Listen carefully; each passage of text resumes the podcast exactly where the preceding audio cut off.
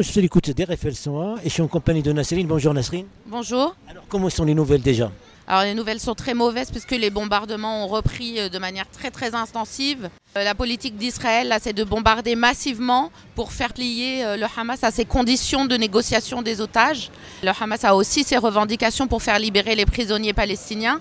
Donc les bombardements sont très très intensifs là sur la bande de Gaza et également dans les territoires palestiniens, notamment la ville de Jenin et la ville de Toulkarem qui sont complètement euh, fermées et les deux camps de réfugiés là-bas de Toulkarem et de Jenin qui sont euh, bombardés. on a vu les images qui étaient terribles du mercredi où il y a deux enfants qui étaient par les snipers qui étaient visés euh, pour vraiment tuer. Oui, c'est exactement ce qui se passe en Palestine. Ça, c'est quelque chose de quotidien depuis 75 euh, ans. C'est-à-dire que l'armée israélienne rentre régulièrement de toute façon dans les villes et dans les camps de réfugiés et il tue euh, toujours quelques Palestiniens comme ça. Tous les jours, on a des Palestiniens qui sont tués. Et là, en l'occurrence, effectivement, l'événement de mercredi dernier, c'est deux jeunes enfants qui se sont fait tuer euh, dans le camp de Jenin. Ce qu'il a voulu passer, ce sont des, fausses informations, c'est des fake news. En fait, par contre, les gens ils sont comparés par rapport à ce que la résistance dit oui, alors de toute façon, on est euh, tout à fait au fait de ce qui se passe au niveau de la propagande israélienne, qui a mis euh, des millions hein, dans leur propagande pour euh, redorer un peu l'image d'Israël, qui prend un coup face au bombardement.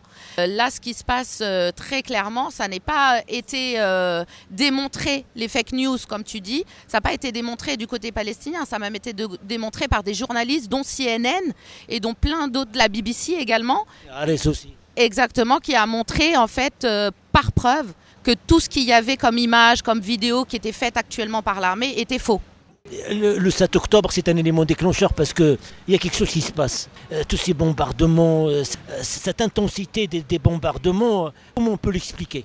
Alors la, politique israélienne, de toute façon aujourd'hui, on a un gouvernement euh, de droite et d'extrême extrême droite avec euh, des sionistes euh, très fachos, on va dire, dans, leur, dans leurs revendications.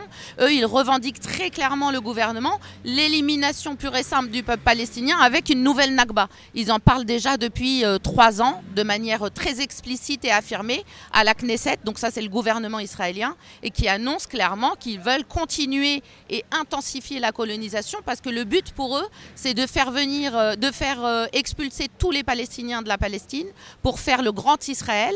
D'ailleurs, juste avant le 7 octobre, Netanyahou est allé euh, à l'ONU et a présenté la nouvelle carte du Moyen-Orient. Donc là, il n'y avait pas de 7 octobre, il n'y avait pas d'attaque du Hamas. Donc c'est vraiment une volonté politique qui existait déjà avant la résistance palestinienne et qui est de prendre tout le territoire. Ce qu'il faut savoir, c'est qu'à Gaza, il y a des gisements euh, de gaz qui ont été trouvés qui, depuis 2009, hein, ils ont été trouvés. Mais ces gisements, là, il y a eu euh, des estimations. Donc ça ferait partie, a priori, des gisements les plus importants mondiaux en termes de gaz. Et quand on voit tout ce qui se passe au niveau géopolitique sur les problèmes de gaz mondiaux, euh, les Israéliens et les Américains sont déjà en pourparlers depuis avant la trêve qu'il y a eu de, de cinq jours. La façon qui va gérer et qui va extraire en fait le gaz qui est dans la mer de Gaza. Donc la volonté est simple, c'est de récupérer euh, toute l'énergie donc qu'ils ont trouvée et pour cela, il faut impérativement qu'ils éliminent les Palestiniens de Gaza et qu'ils les fassent sortir euh, dans le désert du Sinaï, dans le territoire euh, égyptien, faute de quoi ils n'auront jamais l'accord des Palestiniens d'exploiter les ressources puisqu'à la base, si on part euh, sur les accords de l'Oslo qui définit les frontières d'un État palestinien 67, la bande de Gaza fait partie de cet État palestinien et donc de fait, les gisements de gaz appartiennent aux Palestiniens. La, la sagesse, euh, on ne l'observe pas dans certains pays. Donc il y a ce soutien inconditionnel de cet État-là qui lui donne les mains libres finalement. Oui, Israël, on voit aujourd'hui qu'il a carte blanche de la part des gouvernements et même de la part de l'ONU qui reste silencieux finalement face au, génocide qui se passe à Gaza. Donc il a carte blanche pour agir et faire ce qu'il veut sur le territoire de la Palestine. On voit aujourd'hui que malgré tout ce qu'on arrive à avoir comme information et comme image, aucun gouvernement finalement ne prendra une position claire pour condamner fermement euh, la politique euh, israélienne. Il y a même la pression, il est, il est même dans des villes. On n'imagine pas qu'il est dans la ville de Tours, par exemple. Oui, tout à fait. On a une pression politique pour ne pas parler, pour effacer la Palestine. Euh, donc en fait, clairement, c'est pour ça que dans nos revendications et dans nos mots d'ordre, on dit que Macron est complice, que l'État français est complice du génocide à Gaza et plus, euh, euh, plus généralement de tout ce qui se passe en Palestine, de la colonisation. Comment vous avez constaté tout ça en fait? Bah, J'ai presque envie de dire que c'est habituel, c'est-à-dire qu'on n'a jamais, nous, la parole en tant que Palestiniens pour dire ce qui se passe. On n'est jamais visible au niveau des médias pour euh, raconter, nous, notre histoire. C'est-à-dire que ce qui est le plus étonnant, c'est que euh, dans euh, l'occupation en Palestine, on donne toujours la parole à l'occupant. Donc forcément, on aura un point de vue biaisé sur ce qui se passe, puisqu'on donne la parole, en regardant les médias, c'est l'armée qui vient expliquer ce qui se passe. Donc comment peut-on être sûr de l'information, sachant qu'elle vient de l'occupant elle-même qui a déjà des plans génocidaires? Est-ce qu'il y a de l'espoir? Alors je vais vous citer Mahmoud Darwish qui dit Nous les Palestiniens, nous, euh, nous avons un mal incurable qui s'appelle l'espoir.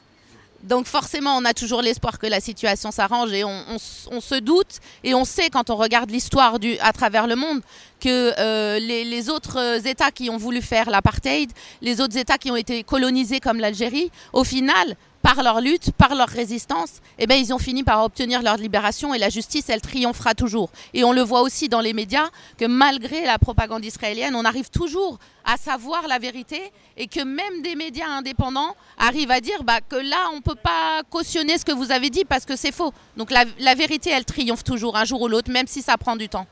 La position des uns et des autres, euh, c'est vrai qu'on attache toujours il y a la religion, euh, il y a le Hamas qu'on qualifie, qu'ils ont dans leur charte la destruction, mais lorsque les, les, Gazaouis, lorsqu'ils parlent, soit religieux, soit pas, ils disent l'occupation israélienne. Donc il n'y a pas la négation de l'autre, mais par contre, le Likoud de Benjamin Netanyahu, c'est inscrit dans leur, dans, leur statut euh, autant que parti.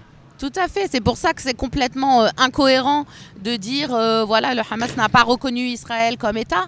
On ne peut pas reconnaître euh, notre occupant. C'est tout à fait logique. N'importe quel peuple a le droit à la résistance et ça, ça fait partie du droit international. Le droit international dit qu'un peuple occupé, il peut résister de, de toute manière qu'il veut et notamment la lutte armée. Donc ça, ça fait partie de la résistance palestinienne. Aujourd'hui, très clairement, si les Palestiniens arrêtent de résister, les Palestiniens, ils disparaissent. Et, si Israël arrête sa colonisation, eh ben, effectivement, la paix arrivera sur cette terre. Ça, c'est pas la dernière mot, monsieur. Un petit mot, comment ça s'est passé Est-ce qu'il y a des slogans? Est-ce qu'il y a des, euh, est-ce qu'il y a la haine vis-à-vis les slogans qui étaient abordés dans, dans, cette manifestation d'aujourd'hui alors nous, nos revendications, elles ne bougent pas. C'est-à-dire qu'elles sont toujours les mêmes et elles sont basées sur le droit international et sur les droits humains. Donc tout ce qu'on demande, c'est un cessez-le-feu permanent, mais c'est pas seulement un cessez-le-feu, c'est-à-dire aussi la fin du blocus à Gaza. Parce que Gaza, sous blocus depuis 16 ans, c'était un peuple qui était en train de mourir à petit feu. Donc c'est légitime que les Palestiniens résistent dans ces conditions. Euh, la seule chose que l'on demande, c'est la fin de l'occupation en Palestine, parce que c'est la seule chose qui apportera la paix dans la région. Bah, bon courage Nasrin, et puis à très bientôt sur les Merci, au revoir. Merci.